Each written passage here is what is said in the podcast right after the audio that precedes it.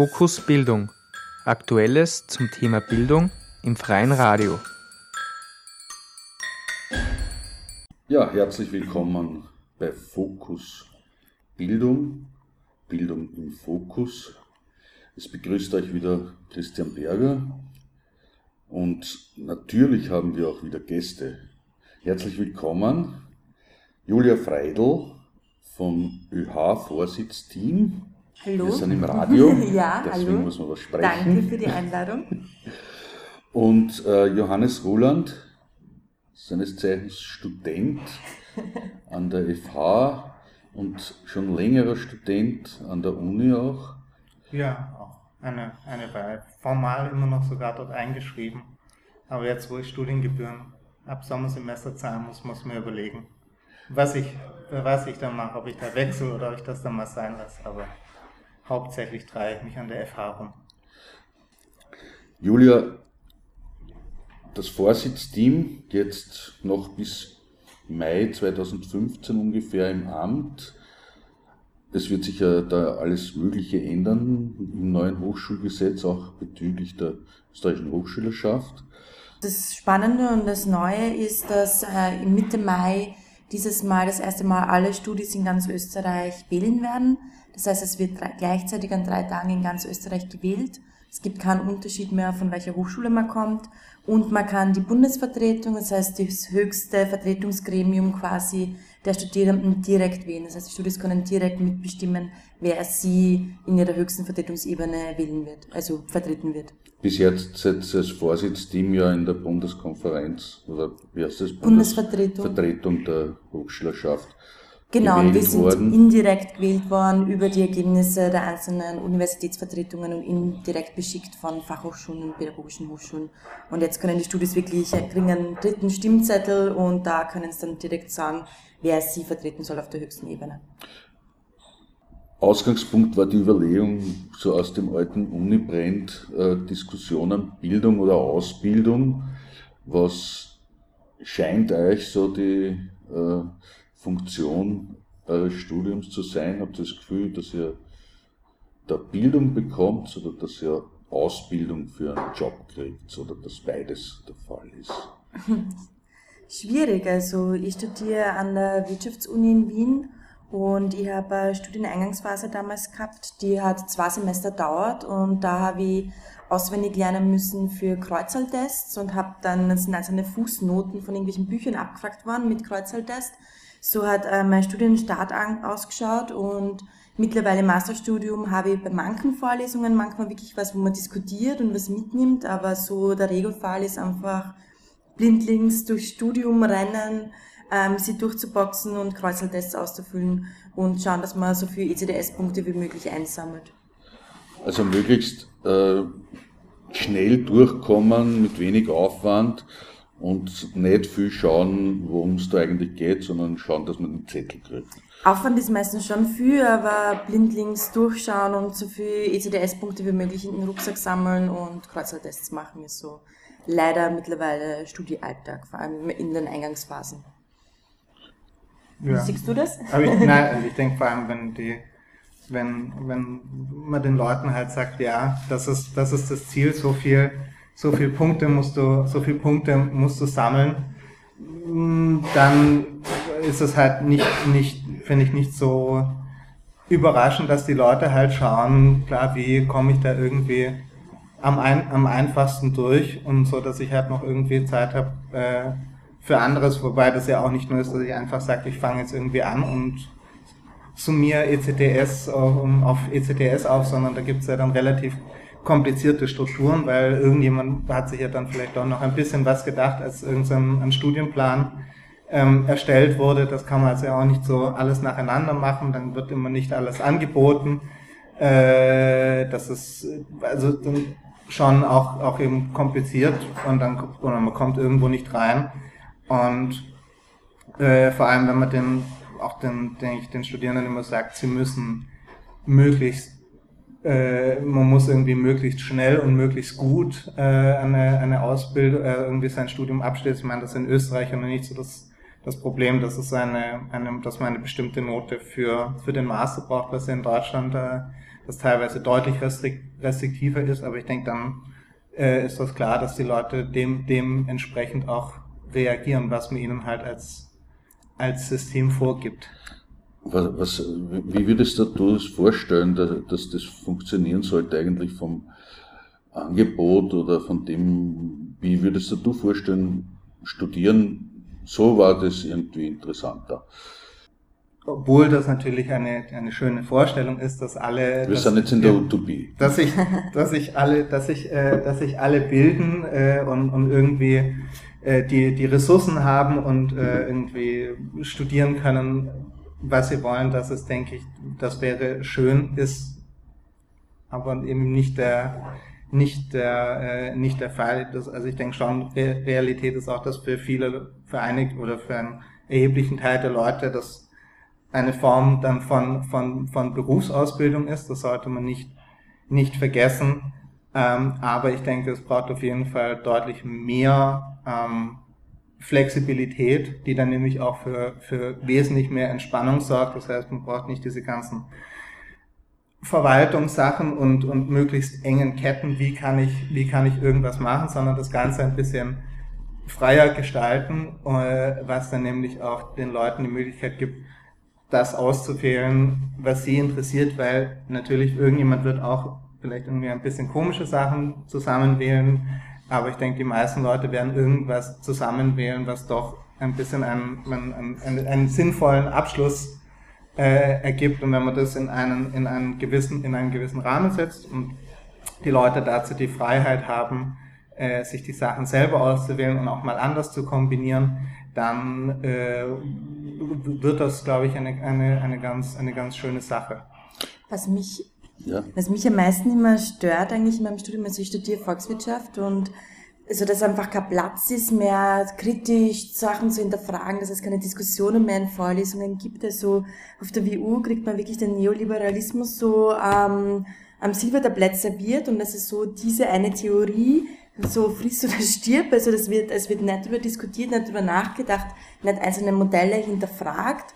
Es, es wird keine andere Theorie irgendwie erfolgt und das, das finde ich ist so ein großer Kritikpunkt. Es ist immer die gleiche Theorie, ohne sie zu hinterfragen. Und gerade bei Wirtschaft ist es halt sehr, sehr problematisch, dass man eben wieder nicht aus der Krise gelernt hat und wieder die gleichen Theorien, die ja eigentlich eh schon fehlgeschlagen sind, meiner Meinung nach, nach der Krise hat die neoliberale Wirtschaftspolitik ist ja eigentlich ganz klar gescheitert und man lernt nicht draus, sondern man bekommt einfach weiter diese Modelle hingeklatscht, ohne dass man irgendwie darüber diskutieren kann in den Vorlesungen, ohne dass irgendwie heterodoxe andere Ansätze irgendwann einmal gelehrt werden.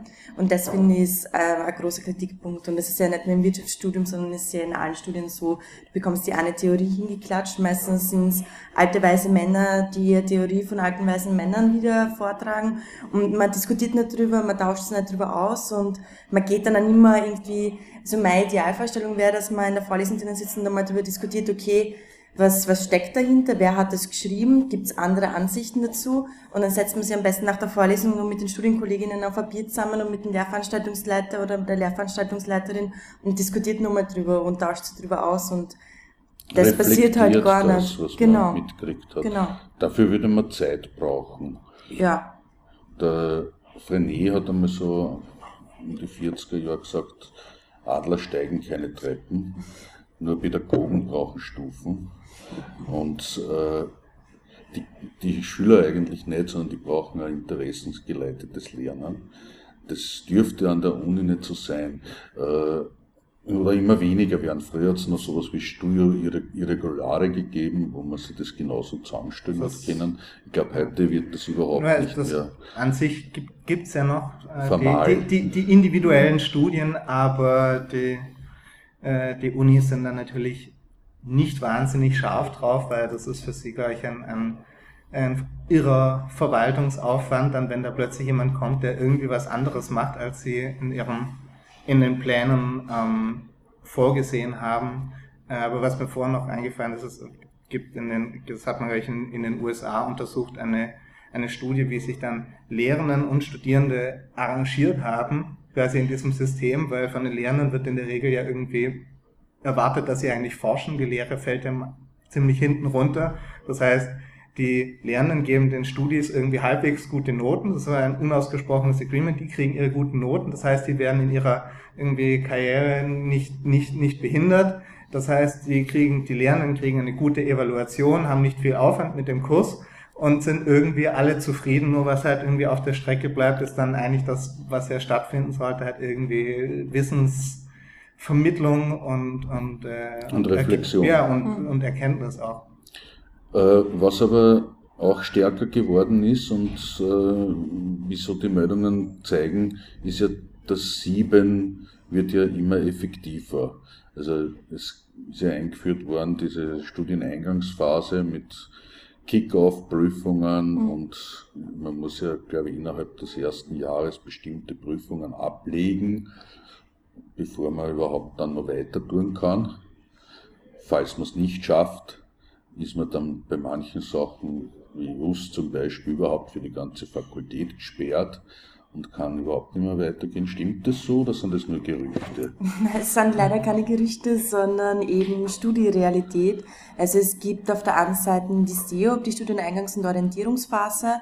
Die ist am Anfang vom Studium und es sollte eigentlich dazu dienen, dass sie Studis orientieren können am Anfang und das, das, was es de facto ist, sind eben Knockout-Prüfungen, wo es Durchfallsquoten von 70 bis 90 Prozent gibt.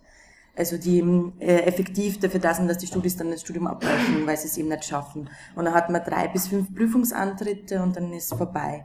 Und auf der anderen Seite. Vorbei heißt das tatsächlich, das dass dann vorbei. so ist, dass man genau. dieses genau. Studium in Österreich nicht mehr machen kann, oder Doch, wie? Also du kannst auf eine andere Hochschule, genau. Na, man muss dann, man muss dann äh, also es wurde jetzt entschärft, oder was heißt entschärft, aber es wurde zum Glück so entsprechend angepasst, äh, dass es nicht mehr auch zum Beispiel die Prüfungs, äh, die Anzahl der Prüfungsantritte bei der bei der STEOP war von, von Uni zu Uni unterschiedlich. Das ist inzwischen glücklicherweise einheitlich, einheitlich geregelt und auch die, äh, die lebenslange, die, die Sperre, die es dann gab, ist insofern aufgehoben. Man muss jetzt, man muss jetzt ein Jahr, also zwei Semester warten, kann dann wieder anfangen und dieses Prozedere kann man dreimal machen. Und okay. dann okay. ist es, äh, dann ist es irgendwie endgültig vorbei, wobei dann ist wahrscheinlich die Frage, dann gibt es irgendwie wahrscheinlich das Studium schon nicht mehr. Oder, oder Beihilfen genau, oder so gibt es halt auch nicht mehr. So, ja. Okay, und aber auf der anderen es Seite könnte ja durchaus sein, dass, dass man dann draufkommt, das Studium ist vielleicht doch nicht das Richtige. Ne, ich glaube, das oder, ist, also die. Oder warum scheiden die Leute aus? Das, das Problem meiner Meinung nach ist erstens, dass, ähm, dass es noch eine, eine, also vom, vom Stoff her sehr unterschiedlich ist. Es gibt wirklich Stereophasen, die sich irgendwie um das 60-fache unterscheiden, also von 0,5 ECTS bis, bis, zu den, bis zu den vollen 30. Also das ist schon mal ein, ein enormes ähm, Problem und äh, dass eben dadurch, dass, dass wirklich so den Leuten gesagt, klar gesagt wird, wenn ihr das macht oder wenn ihr das nicht schafft, dann könnt ihr keine andere Vorlesung in diesem, in diesem, in diesem Studium machen. Das ist dann vor allem bei den Lehramtsstudien nochmal problematisch, weil da, die müssen eine, eine fachspezifische STEOP machen und eine, eine pädagogische und dann, äh, dann äh, fällt, fällt man da quasi, wenn man die pädagogische nicht macht, kann ich nicht auch zum Beispiel einfach das Fach wechseln.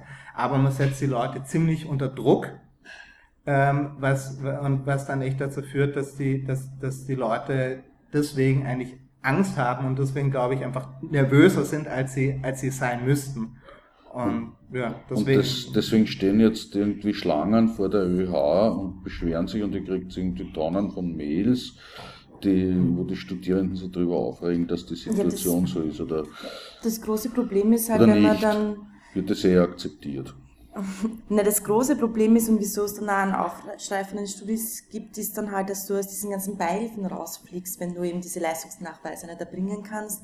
Das heißt, du verlierst dann die Studienbeihilfe, die eben gerade ähm, nicht Akademikerinnen Kinder oder Arbeiterinnen Kinder ähm, auf die sie ja angewiesen sind, die verlieren die dann und werden dann so eben aus dem System gekickt und da haben es dann die größten Probleme und kommen dann zu uns. Also das ist eben ein sehr großes Problem. Das heißt, Leute, die daneben arbeiten müssen und dadurch auch nicht so viel Zeit haben fürs Studium, fliegen natürlich leichter raus als Genau, weil dann verlieren solche, sie nur ihre Beihilfen eh und dann gesättigt genau.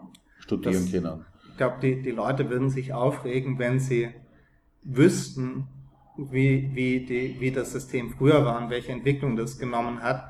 Aber das ist eine, eine, eine, eine relativ passende Anekdote. Wir hatten ähm, im, ich weiß nicht, ob es Uni Brenn war oder dann ein, ein Jahr später hatten wir in der Soziologie eine, eine Vollversammlung. Und da ging es dann bei eine Forderung wieder die Einführung äh, der freien Wahlfächer. Die gab es, als ich, an, als ich angefangen habe, gab es noch freie Wahlfächer, wo man sich wirklich, egal an welcher Hochschule, irgendwo konnte man was sich aussuchen. In gewissem Umfang hat man das gemacht und fertig. Und das wurde dann ja auch immer reglementierter, dass das irgendwie zusammengehören muss und so weiter. Und alle waren, haben gesagt, super, wir sind voll dafür. Und eine, eine Kollegin äh, meldet sich und sagt irgendwie, ja, sie ist jetzt überrascht, weil sie hat jetzt erst angefangen und irgendwie alle finden diese freien Wahlfächer so toll, aber was ist das eigentlich? Und die Leute sind, glaube ich, dann vor irgendwie mit der Schule oder was auch immer sie vor dem Studium machen, sind sie beschäftigt, kommen, kommen auf die Uni oder auf die Hochschule und finden das System so wie es ist, finden sie es vor und nicht umsonst hat halt auch so die, diese Uni Brenn-Geschichte zu dem Zeitpunkt stattgefunden, wo ein erheblicher Teil an, Leute, an Leuten noch im irgendwie Diplomstudium oder so drin war, die noch die quasi diese Veränderung gesehen haben und irgendwie gesagt haben, dass das irgendwie problematisch und ich glaube jetzt sind die Leute sind da und sagen, naja, es ist irgendwie so und ich finde mich mehr oder weniger damit ab. Ja, also, also neben der Studieneingangs- und Orientierungsphase gibt es ja noch die Aufnahmeprüfungen an äh, den Universitäten. Das heißt, dass man Vorprüfung machen muss, ob man überhaupt auf die jeweilige Universität ob kommen man überhaupt kann. in diese Killerstufe genau. reinkommt. Genau, genau. Du machst eine Aufnahmeprüfung, bevor du dann in die nächste Aufnahmeprüfung quasi reingehst. Ähm, das ist ja jetzt gerade wieder Thema, dass das wieder verschärft wird. Und da sind wir natürlich in Verhandlungen mit dem Ministerium. Aber es ist halt so schwierig, weil seitdem ich in der Hochschulpolitik aktiv bin und irgendwie versuche, was zu erreichen, wird immer wieder Zugangsbeschränkungen und Studiengebühren und das wird dann alle Probleme an den Hochschulen lösen. Es ist jedes Mal die gleiche Debatte, jedes Mal von der Politik und auch vom schwarzen Wissenschaftsministerium kommt, na, wir brauchen Zugangsbeschränkungen, wir brauchen Studiengebühren, sonst funktionieren die Hochschulen nicht. Und es ist immer diese ganze Programmatik geht immer wieder runter. Und da ist es natürlich unsere Aufgabe als Bundesvertretung zu schauen, dass die Studieneingangs- zu einer wirklichen Orientierungsphase wird. Da haben wir, einige Konzepte ausgearbeitet, die wir immer wieder auf dem Tisch liegen und immer wieder vorbeten, dass das eben nicht die Lösung sein kann. Und auf der anderen Seite versuchen wir natürlich zu verhindern, dass Zugangsbeschränkungen nicht noch weiter verschärft werden, dass es nicht noch schwieriger wird, überhaupt auf eine Hochschule zu kommen. Weil wenn man sich anschaut, sind es dann halt trotzdem eben diejenigen, Art dann vielleicht noch nie eine Hochschule von innen gesehen haben, die, die ja aus diesem System rausgeschmissen worden sind, die, die im Sommer arbeiten müssen und sie nicht vorbereiten können, die nicht, weiß nicht, wie viel Hunderte von Euros ausgeben können für irgendwelche Vorbereitungskurse, damit sie überhaupt diese Prüfungen machen können. Und die werden dann halt wieder klar von den Hochschulen gekickt und das ist natürlich ein großes Problem, wo wir vehement versuchen, was dagegen zu machen. Und auf der anderen Seite hast du halt dieses Ministerium mit der Idee einer Elite-Uni oder Elite-Hochschulen, die, ähm, die das ganz, also die das immer reglementierter machen wollen und immer weniger Studis drinnen haben wollen im System. Und sich da orientieren am Arbeitsmarkt oder wie, wo, woher kommen die? Oder ist das eine glaube, Orientierung eine, an der Größe der Hörsäle? Nein, das ist, glaube ich, eine, eine also nicht, nicht, nicht umsonst haben wir also in, in Österreich diese, diese Idee der der irgendwie autonomen Hochschulen. Also idealerweise soll sich ja irgendwie alles, äh, alles selber regeln und, und jeder, irgendwie, jede Hochschule soll irgendwie sich das so machen, dass sie irgendwie viel besser ist als die andere und total äh, kom kompetitiv gegen die anderen hervorstechen und deswegen kommen dann die Studis dorthin und äh, aber die, also ich, das eine ist, das sind natürlich gesetzliche Rahmen, Rahmenbedingungen, aber ich glaube schon, deutlich äh, oder auch deutlich könnten, äh, könnten die, die, die Uni selber schauen, wie organisieren wir die Sachen im Rahmen der, der, unserer, der, der gesetzlichen Vorgaben und sie könnten natürlich auch sagen, äh, sie, sie wirken auch irgendwie darauf hin, dass, dass das ein bisschen ähm, entschärft wird und so gestaltet wird, dass es für sie auch einfacher, einfacher zu, zu administrieren ist. Weil ich denke, das ist zum Beispiel was, was sie 2009 eindeutig verpasst haben, äh, weil natürlich kann man sich vorstellen, dass die, die Rektoren da nicht begeistert waren, wenn irgendwie Hörsäle bei ihnen besetzt wurden, aber sie haben eigentlich diese Energie, die da genutzt wurde, wo die Leute irgendwie über Hochschulpolitik, über Unis geredet haben, haben die, die, die Direktoren eigentlich irgendwie, ja, haben gesagt, ja, irgendwie die Besetzung ist blöd, finden zwar toll, dass alle irgendwie über Hochschulpolitik reden, aber haben sich da sonst irgendwie meiner Meinung nach relativ rausgehalten und hätten das so sowas zum Beispiel nutzen können, um auch deutlich zu sagen, ihre, ihre Forderungen da, äh, oder mehr, mehr durchzubringen. Obwohl ich glaube, dass die Beschränkungen selbst eigentlich ja. wirklich willkürlich sind. Also ich sehe da kein großes System dahinter. Also man sagt zum Beispiel auf der einen Seite, ja, die MINT-Fächer müssen wir alle fördern und dann beschränkt man Informatikstudien. Genau. Oder man schreit, na, es, wir haben viel zu viel LehrerInnen und so weiter und ein paar Jahre später hat man dann einen großen LehrerInnen-Mangel. Also Natürlich bei, bei, der, bei, bei, bei äh, Lehr Lehrerinnen und, und Lehrern und Schule gibt es natürlich gewisse äh, äh, Effekte, die man, die man, denke ich, voraussehen kann. Aber sonst bei anderen Sachen, woher soll ich wissen, irgendwie, was in drei, vier, fünf Jahren irgendwie jetzt gerade gefragt wird. Und natürlich ist ja auch trotzdem, sind das ja irgendwie Individuen, die da aus der, aus der Hochschule rauskommen, die haben ja trotzdem, machen irgendwie unterschiedliche Lehrveranstaltungen, haben sonst noch unterschiedliche Interessen, die sind ja nicht, nicht alle gleich äh, komplett irgendwie gleich und deswegen äh, finde ich, ist diese Idee, sich an irgendwelchen Arbeitsmarktgeschichten zu orientieren, einfach, also das ist irgendwie illusorisch, weil woher soll ich wissen, was ich, was ich in, in drei Jahren brauche? Wenn ich das vorhersagen könnte, dann denke ich, die Leute können sich selber entscheiden und wenn sie dann irgendwie was gemacht haben, muss sie merken, hm, das war jetzt irgendwie nicht meins. Also ich, nur weil sie jetzt ein, weil ich ein Studium oder eine Ausbildung formal nicht abgeschlossen habe, nehme ich ja trotzdem irgendwas mit. Ja, also ich habe ja dann trotzdem was, was gelernt, nur weil ich nicht irgendwie ein Zettelchen habe, wo jemand draufgeschrieben hat, das, hat, das hast du jetzt irgendwie erfolgreich gelernt, was ich mir vorher ausgedacht habe, dass du lernen musst, dass ich dir den Zettel geben kann, dann ist es ja, hat er ja trotzdem, hat er ja trotzdem Wissen. Also gut, wenn es der Markt ja. nicht regelt, dann heißt das, man braucht einfach sehr viel Geld das man da reinsteckt in das System, dann, wenn man viel Geld reinsteckt, dann wird das sowieso besser. Ist es das so, dass das Budget jetzt, äh, mhm. Sage ich, eh explodiert ist für die Unis? Voll, also die Unis schwimmen quasi in Geld und die Hochschulen und wir, wir geben das Geld ja nicht in die Hypo oder sonstige Bankenrettungen, sondern das kommt ja alles in die Hochschulen.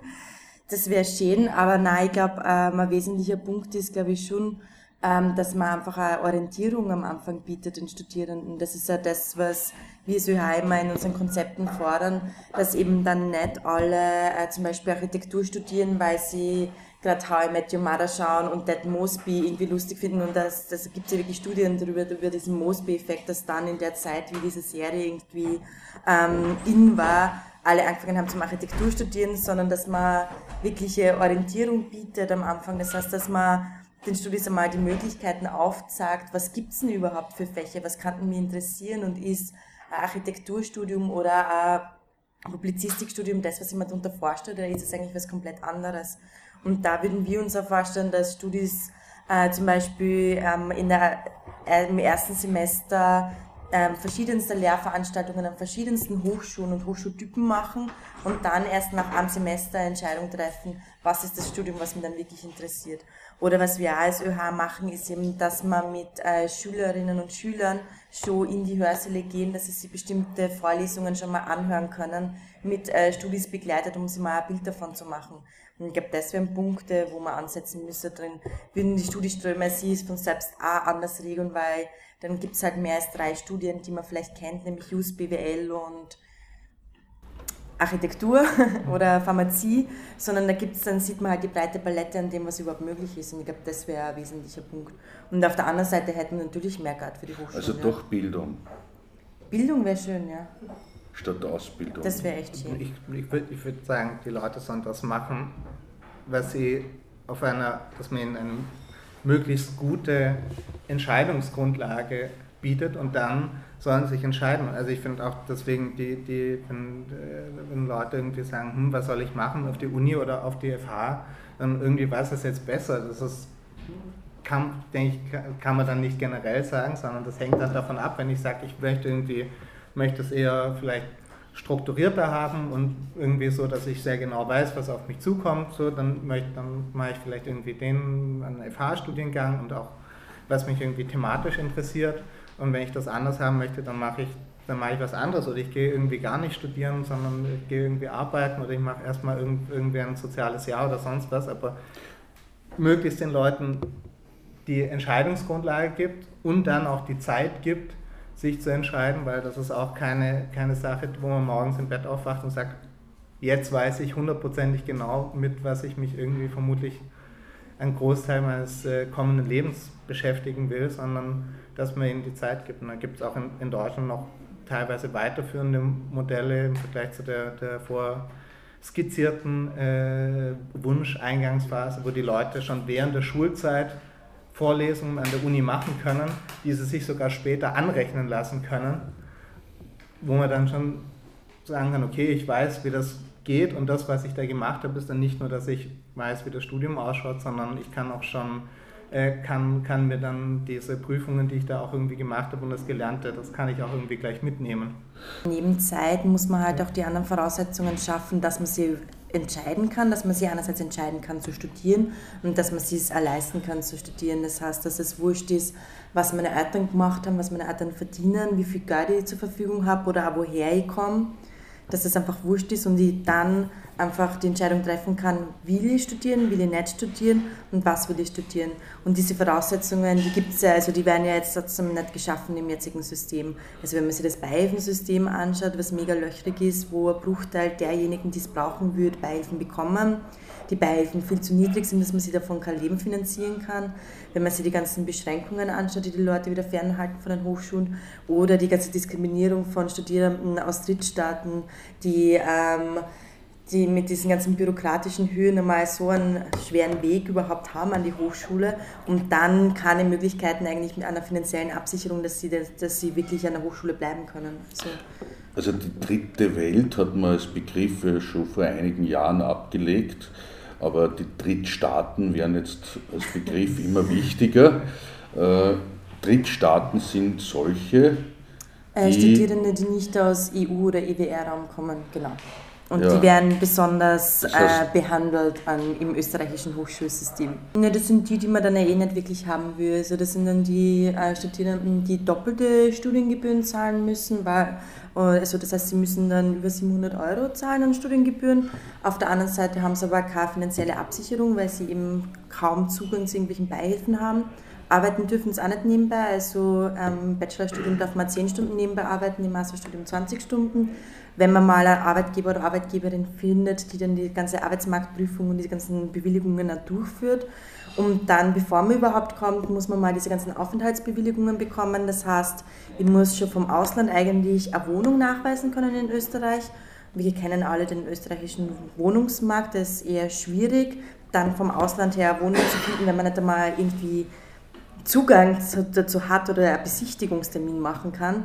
Und dann muss man nur Unsummen an am Konto nachweisen, dass man irgendwie sagen kann, man kann sie eh selbst erhalten. Das Traurige ist ja eigentlich, dass dann auf der anderen Seite die ganzen Hochschulen sagen, na, wir sind so international und der internationale Hochschulraum und sich damit auch so küren und dann in jeder einzelnen Rede von irgendwelchen Rektorinnen heißt es, na, wir sind so international, wir machen das so gut.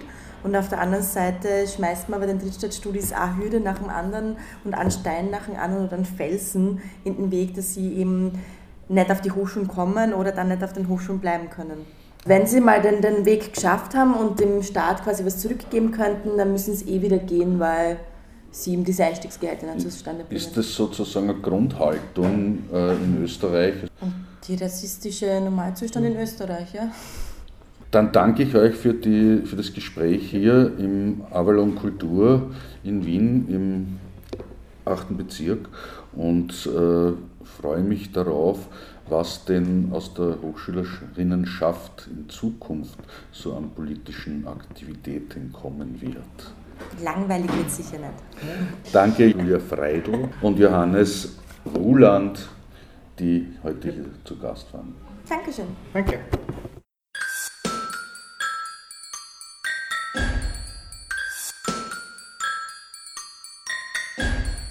Fokus Bildung. Aktuelles zum Thema Bildung im freien Radio.